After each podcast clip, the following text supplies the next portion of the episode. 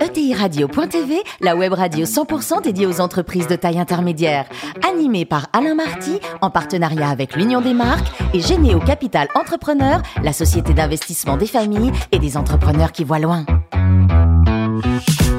Bonjour à toutes et à tous, bienvenue à bord de ETI Radio.tv. Vous êtes plus de 43 000 dirigeants d'entreprise à nous écouter chaque semaine en podcast. Réagissez sur les réseaux sociaux, sur notre compte Twitter ETI Radio. Thierry Dubas, TV à mes côtés pour co-animer cette émission. Fanny Letier, cofondatrice de Généo Capital Entrepreneur et Jean-Luc Chétrit, directeur général de l'Union des marques. Bonjour à tous les deux. Bonjour. Aujourd'hui, nous recevons Frédéric Coirier. Bonjour Frédéric. Bonjour. Vous êtes le patron de ce groupe Bougez-là. Vous êtes né en 1974 à Versailles. Alors, on va revenir un peu en arrière. Vous avez un bac avec une option musique. Et vous êtes un fan, un fan de violon, quoi. Ah, je suis violoniste, oui, oui Ouais. tout à fait. Et vous avez quelle, quelle note au bac d'ailleurs en musique? Parce que c'est important pour la suite de l'histoire. Alors, je n'avais pas musique au bac, en fait. Ah bon Ça s'arrêtait, euh, ça s'arrêtait en première. D'accord. euh, mais euh, j'avais de bonnes notes. Ouais. Alors vous êtes diplômé de, de l'ESSEC et également de Dortmund. Vous avez intégré le, le groupe en 1999 et au début vous étiez quoi au digital, ce qui était assez précurseur quand même. hein?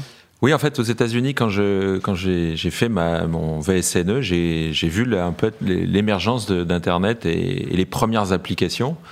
Euh, et donc à partir de là, quand je suis rentré euh, des, des États-Unis, j'ai euh, proposé au Comex, hein, en fait à l'époque j'étais pas au Comex, et, et mon père effectivement de, de travailler sur euh, la digitalisation, la précursion on va Oui, la ouais. digitalisation. On parlait d'internet, euh, mais aussi intranet et mise en réseau de l'ensemble des sites, puisque nous avions déjà un petit groupe Mhm. euh, qui faisait à l'époque 40 millions à peu près de chiffre d'affaires. Il y avait une dizaine de boîtes et on, on- à l'époque, on a donc intégré au niveau informatique l'ensemble de ces sociétés et on a mis en place les premiers sites web. Voilà, et donc euh, d'une certaine façon, Assez on a, on hein. bien démarré cette aventure. L'historique justement de, de l'entreprise, tout débute en 1950 et après c'est votre papa qui le rachète en, en 75 Oui, en fait, Monsieur Poujoula, euh, donc on a gardé le nom de la société euh, d'origine, euh, avait une ferblanterie, tôlerie euh, et travaillait en sous-traitance hein, pour un ensemble de donneurs d'ordre. Mon père, effectivement, étant de la région, après avoir fait un certain nombre d'études et de monter à Paris, euh, est revenu à, à ses origines, euh, à la demande de Monsieur Poujoula. D'abord pour faire un, audit, et puis ensuite, euh, la société euh, partant, euh, malheureusement, étant dans de grandes difficultés, il y a mis ses économies. Euh, il l'a redressé, il a changé son, son, son horizon en passant de la sous-traitance à un produit euh, de bâtiment, euh, le conduit de cheminée, hein, qui était l'origine du groupe. Euh, et donc, en fait, ça a été une première phase de transformation difficile, bien évidemment, puisque pendant les dix premières années, il a fallu faire beaucoup d'efforts, il a fallu s'organiser, on a gardé nos équipes, on a loué parfois du personnel, faute d'activité, mais on a réussi à garder le- les fondamentaux, et, et surtout, au milieu des années 80, on a trouvé notre voie et on a accéléré. Et aujourd'hui donc vous avez trois grands métiers qu'on va rappeler? Ou Voilà, le conduit de cheminée reste le, le premier métier de, de Poujoula, c'est celui pour lequel on est connu, hein, cheminée Poujoula, conduit de cheminée pour l'habitat, on va dire. On a une deuxième euh, évolution qui était vers l'industrie, donc là on a, on équipe, on va dire, les usines, les process industriels, l'environnement, le traitement des déchets, le maritime également. D'accord. Donc ça, c'est plutôt de l'échappement euh, des silencieux et des cheminées indus- industrielles. Et puis le troisième métier qui a lui une dizaine d'années, c'est le bois énergie. Donc là, on s'est converti. C'est plus récent ça. hein. Voilà, c'est beaucoup plus récent, ça représente déjà 40% du groupe, donc ça a été très vite. Et là, on est sur du bois énergie, énergie renouvelable, granulés de bois, bûches, briquettes, pour alimenter euh, les poêles, euh, les inserts et les chaudières euh, des particuliers et des collectivités. Donc tout ça, ça fait 231 millions d'euros de chiffre d'affaires pour euh, 1586 collaborateurs. Vous travaillez en, en France, Frédéric, mais également hors de nos frontières? Oui, alors on est présent dans les principaux marchés européens, euh, au niveau avec des filiales, hein, des usines, puisque nos produits se transportent quand même relativement mal. On Ouais, transporte du vide produire, euh, du poids. ouais. Euh, donc on a besoin d'être proche des consommateurs.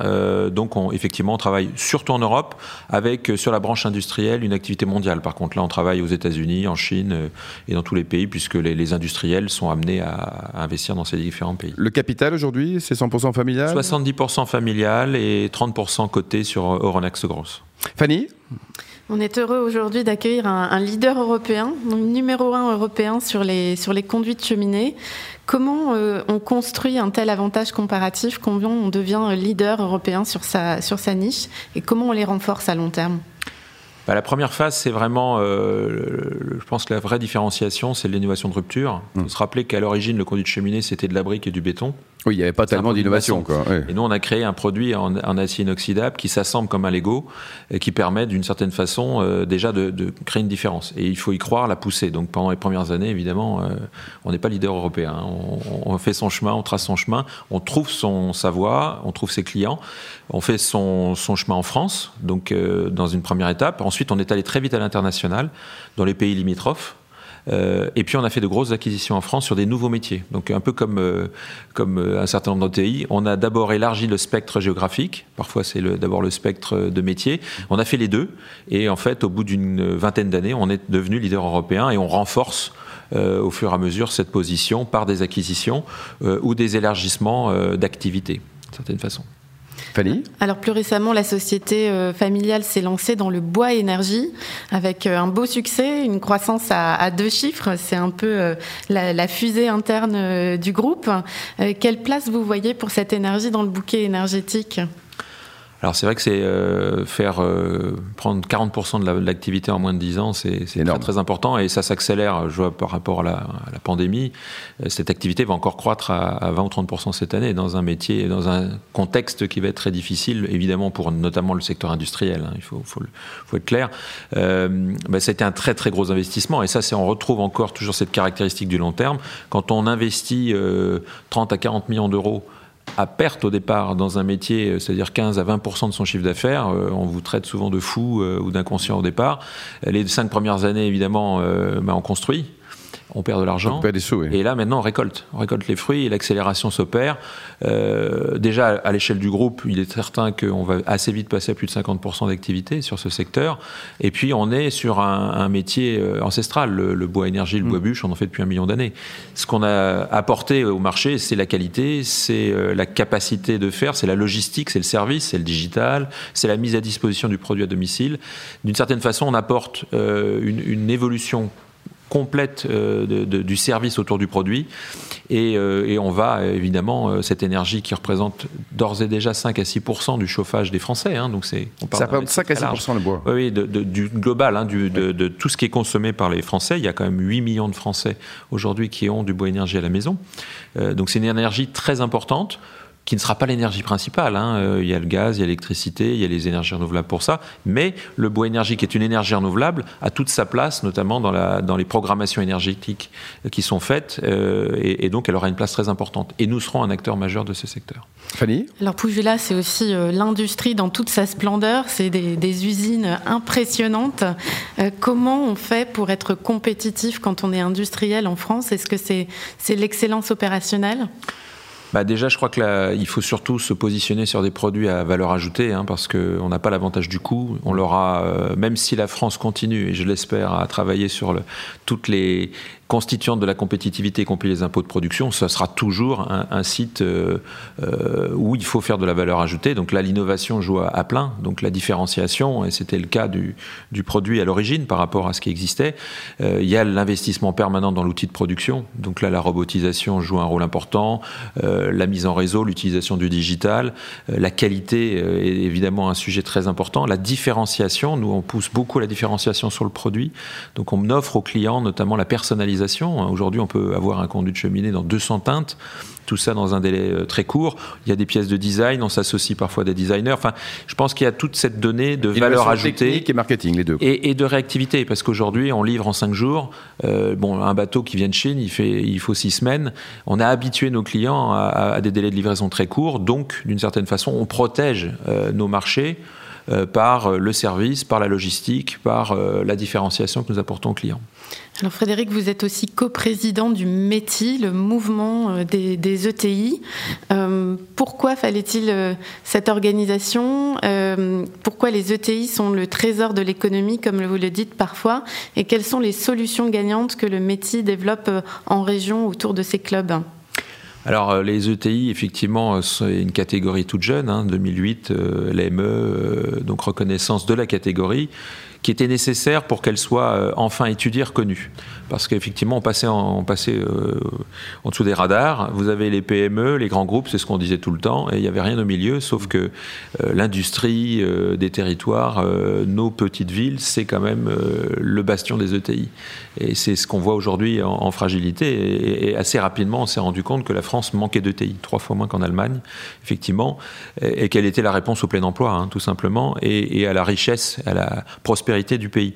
Donc nous sommes, nous sommes réunis Hein. c'est pour ça que le, METI s'est créé euh, pour défendre aussi un certain nombre de causes permettant aux ETI à la fois de prospérer, d'être plus nombreuses euh, et de se développer. Avec euh, plusieurs focus. Un premier focus qui était, on va dire, patrimonial au départ, c'est-à-dire la transmission, la conservation, parce qu'une ETI c'est une entreprise importante, donc forcément un patrimoine significatif. Euh, il faut que ça puisse se transmettre, et toutes les histoires que vous relatez montrent que c'est une histoire de génération. Il y a bien sûr quelques ETI qui se sont créées sur une génération. C'est une très bonne chose aussi. La plupart des ETI, et celles qui étaient à l'Elysée en janvier, elles, ont, elles, avaient 70 ans de moyenne. Donc sans transmission, pas d'ETI. Euh, et donc pas de grands groupes, pas de champions nationaux, et pas d'industrie finalement, parce que les ETI, c'est 50% de l'industrie française. Voilà, donc euh, il y a 1900 ETI sur les 5004 qui représentent 50% du potentiel industriel français. C'est colossal. C'est colossal et c'est un très petit nombre, c'est très fragile. Donc dimension patrimoniale, dimension compétitivité, parce que nos sites sont en France pour beaucoup. Nous sommes très exportateurs. Beaucoup d'entreprises font 90% de leur export hors de France, mais, mais ont encore 50% de leur, VA, leur valeur ajoutée en France.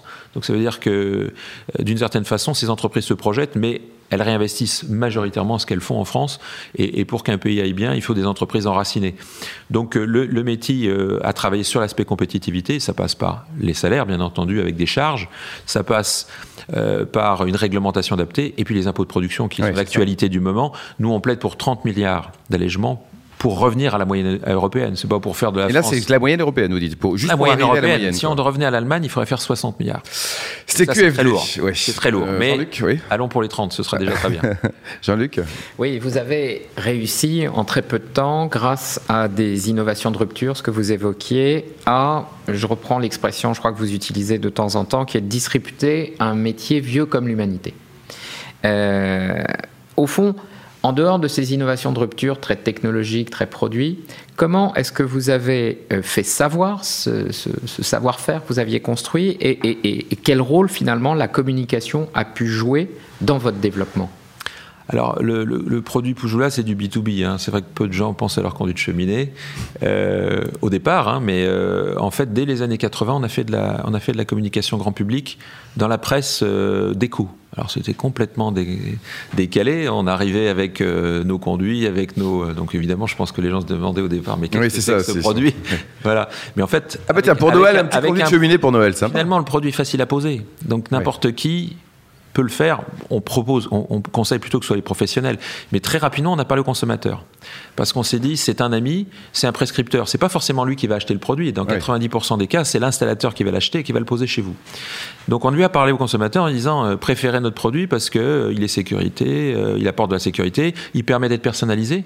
C'est aussi une possibilité d'aménager son salon et son conduit de cheminée. Quand on a un poêle, on le voit tous les jours dans son mm. canapé. Donc autant qu'il soit, autant qu'il soit beau. Donc on a fait cette communication grand public. On a fait la foire de Paris on vendait rien à la foire de Paris. Hein. C'était juste pour présenter. Les consommateurs venaient, ils nous prenaient euh, pendant 30 minutes pour nous poser des tas de questions, on vendait rien du tout. Mais ceci étant, on a rencontré le consommateur, on, a, on, a, on s'est nourri énormément. Ensuite, on a fait du, sponsoring. Sponsoring euh, sur euh, la voile pendant 20 ans. Hein. Donc, on a accompagné un skipper, on a fait 4 Vendée Globe. Et là, on a fait une progression de, notoriété. On est passé de 5 à 40%. Euh, alors très fortement dans l'Ouest évidemment, puisque la voie elle est regardée plutôt dans les, dans les, dans les littoraux. Mais nous on est une, entreprise de province. Je vends 90% de mes produits hors de région parisienne. Donc euh, j'ai pas, mon enjeu n'est pas à Paris forcément. Et puis on a arrêté la voile, c'était. Alors on continue. Alors on n'a plus de bateaux. Maintenant on sponsorise le Tour de France à la voile. D'accord. Malheureusement il n'aura pas lieu cette année, mais enfin l'année prochaine. L'année prochaine. Voilà. Et, donc on, on continue à accompagner le secteur, non plus comme sponsor, mais comme accompagnant d'une course. On a fait de la radio plus récemment, donc euh, toujours sur euh, nos, produits. Et là, on va faire de la télé. Effectivement, on s'est posé beaucoup de questions pendant le confinement compte tenu des, contraintes budgétaires, mais on s'est dit on maintient parce que notre saison forte, c'est septembre à décembre. Oui, c'est ça, ça, Et le marché est en train de redémarrer quand même, même si ça reste difficile. Donc on va être très présent, euh, je dirais, dans les médias cet automne pendant notre. Puis les, les prix des spots sont un peu moins chers aussi. Eh ben, Euh, pas, eh ben, pas du pas tout. tant que ça? Non, pas du tout, parce que contrairement à ce qu'on peut penser, euh, c'est une période où il y a beaucoup de communication. Jean-Luc? Alors justement, les investissements en communication, vous les évoquiez, c'est assez disruptif par rapport au au reste des acteurs. Euh, radio, on parlait là euh, du sponsoring, de la télévision qui est à venir. Comment est-ce que vous appréhendez euh, le sujet de la transformation digitale éventuellement de votre communication et le fait que bah, les réseaux sociaux et d'autres moyens peuvent peut-être aujourd'hui vous permettre encore plus à la fois de toucher vos clients finaux et puis euh, le client intermédiaire? Alors c'est vrai que j'ai oublié de parler du digital. C'est vrai qu'on a créé nos premiers sites en 99 Ah oui. et on a fait de la pub digitale dès 2002. Donc euh, bien avant que les gros euh, acteurs type Google se lancent dans les AdWords, etc. On en fait, à l'époque, on a créé des, des- des réseaux de partenariats avec plein de sites et on avait euh, 500 sites qui renvoyaient vers nos sites internet et on a aujourd'hui plus de 3 millions de consultations annuelles sur nos différents C'est sites. énorme. Hein On renvoie des, des dizaines de milliers de leads à nos installateurs. Donc, dans la relation directe avec le consommateur, aujourd'hui, en fait, on est euh, metteur en relation. Euh, donc, aujourd'hui, un consommateur vient nous voir, il nous précise son projet, on le met en relation avec un professionnel formé par nos écoles Qui va le suivre, quoi. qui va le suivre. On a des, aussi un réseau de, de SAV. On a donc tout un réseau national. Donc un client qui a un problème, y compris sur une installation qui n'est pas la nôtre, nous le prenons en main et nous l'orientons vers un, réseau de, de- SAV qui peut intervenir pour changer une pièce, euh, revoir une installation, modifier. Donc en fait, il y a tout un univers de services qui s'est créé autour du digital. Et nos professionnels ont aussi accès à un espace où ils ont capacité de chiffrer, de, de faire des calpinages, de, de commander directement, de suivre leurs commandes, mais aussi de se former. Et pendant le confinement, on a fait énormément d'innovations, notamment des webinars. On a mis en place toute une série d'écoles de e-learning. Tout ce qui ne pouvait pas être fait euh, en présentiel, nous l'avons fait via, via des outils digitaux. Euh, donc ça a été une, une période très intéressante, euh, y compris pour l'innovation et l'adaptation des organisations. Jean-Luc? Une dernière question, en effet, euh, un peu d'actualité d'une certaine façon, c'est euh, cette pression des publics, des parties prenantes sur les sujets d'environnement. Euh, climat, euh, c'est une question qui, se pose pour beaucoup. Évidemment, dans votre activité, ça peut être une question qui peut impacter assez fortement votre activité. Est-ce que comment vous intégrez ce sujet dans la construction de votre marque, la communication et plus gé- généralement dans la façon dont vous êtes en train de faire évoluer vos, activités Bah, d'a- D'abord, c'est de mettre en conformité ce qu'on dit et ce qu'on fait par rapport à nous-mêmes. Donc, tous nos sites aujourd'hui ont intégré des énergies renouvelables. La majorité de mes usines aujourd'hui sont chauffées au bois, par exemple, avec les déchets des usines de bois que nous avons, puisque en fait, quand on fait du bois énergie, on écorce, on coupe, donc on fait forcément de la sciure, du copeau, Et euh, etc. pour chauffer, On les intègre dans des chaufferies, voilà, pour pouvoir euh, à la fois sécher des produits ou, ou, euh, ou chauffer des, des bâtiments. Euh, on intègre du solaire photovoltaïque aussi sur un certain nombre de sites. On intègre du LED partout partout, partout pour diminuer les consommations. Donc euh, il y a une démarche RSE qui a été intégrée. On est euh, en tant que côté lié à une déclaration de performance extra-financière, hein, donc qui nous permet de structurer, notamment euh, avec l'ISO, les démarches d'amélioration continue. On participe aussi à des actions, et notamment euh, via des fonds de dotation, à de la, replan- de la replantation. hein. donc aujourd'hui, Plantons l'avenir. euh, donc Plantons pour l'avenir, effectivement, qui est un- une démarche très intéressante autour de laquelle une centaine d'entreprises se sont réunies pour ré- euh, reboiser des parcelles à l'abandon. Donc en fait, on neutralise d'une certaine façon un certain nombre de- d'émissions de, CO2 via des actions de replantation. Et puis le développement des énergies ren- renouvelables et l'efficacité énergétique que nous intégrons dans nos produits, c'est une action concrète aussi pour diminuer les consommations d'énergie, améliorer la qualité de l'air, hein, parce que c'est un enjeu important. Et puis encore une fois, euh, être en cohérence dans le discours et les actes. Pour terminer, comment se portent les, les chamois niortais? Frédéric? Bah, écoutez, ils jouent pas depuis euh, peut-être quelques mois. préciser qui sont ces bêtes-là. Voilà. parce que Oui, c'est un club foot, que nous euh, accompagnons depuis 30 ans, à la fois en sponsoring euh, maillot, mais aussi euh, en mécénat sur le centre de formation, puisque les Chamois Niortais est un, c'est un des meilleurs centres Un club en fait, formateur. de formateurs, un des plus acti- actifs. Ils se font régulièrement dépouiller par les grands clubs, mais, Mais ils oui. forment beaucoup de jeunes. Oui. Et ça, c'est un point important pour nous. Donc, on, effectivement, on investit dans le, dans le centre de formation. Bah, écoutez, en tout cas, ils sont en Ligue 2, euh, ils s'y tiennent et on espère que l'année prochaine, ils feront une belle saison. Il est bien le bouquin de Yvan Gattas, le dernier? Vous l'avez lu? Ouais, ouais, très bien. Vous le conseillez? Ah ben, c'est un- une dose d'énergie concentrée. Ouais. euh, je pense que Bon, si nous étions tous aussi dynamiques à son âge, euh, la société serait beaucoup plus énergique. Merci, merci beaucoup Frédéric et bravo pour ce beau parcours également. Euh, merci Fanny et Jean-Luc. Fin de ce numéro de ETI Radio.tv. Retrouvez tous nos podcasts sur notre site et suivez notre actualité sur le compte Twitter et LinkedIn. On se retrouve mardi prochain à 14h avec un nouvel invité. L'invité de la semaine de TI Radio.tv, une production B2B Radio.tv en partenariat avec l'Union des marques et Généo Capital Entrepreneur, la société d'investissement des familles et des entrepreneurs qui voient loin.